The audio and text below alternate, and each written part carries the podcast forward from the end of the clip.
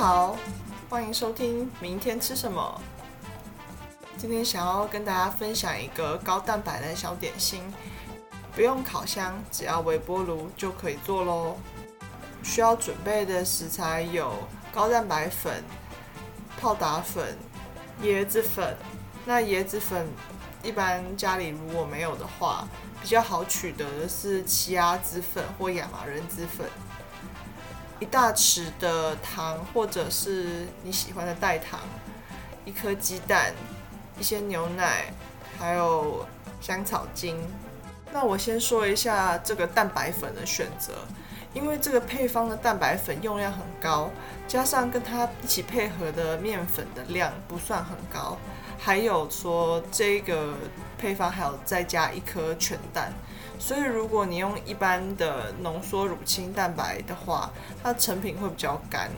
那我自己是用香草口味的大豆蛋白粉下去做的，建议可以使用植物性的蛋白粉，或者是分离乳清的那种，这样的话它的成品会比较湿润一点。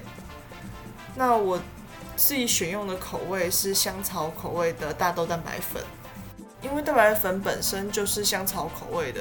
所以我觉得是不用再加香草精了。那这种用微波炉做的杯子蛋糕，普遍会有一个缺点，那就是它的中心会没有边边那么容易熟。所以你如果一直觉得中间湿湿的，然后就给它一直在加热下去的话，它的边边就会太干。那我自己其实蛮喜欢中间没有熟的那种感觉，因为它就有点像是蛋糕。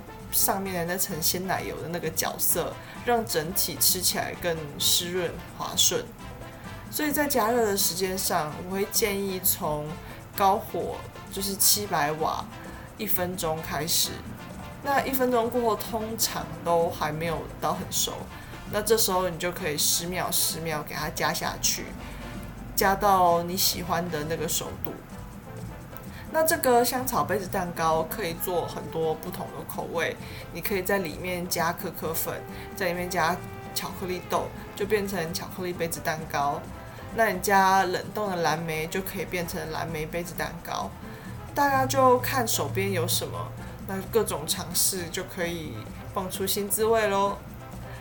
明天吃什么？我们明天见。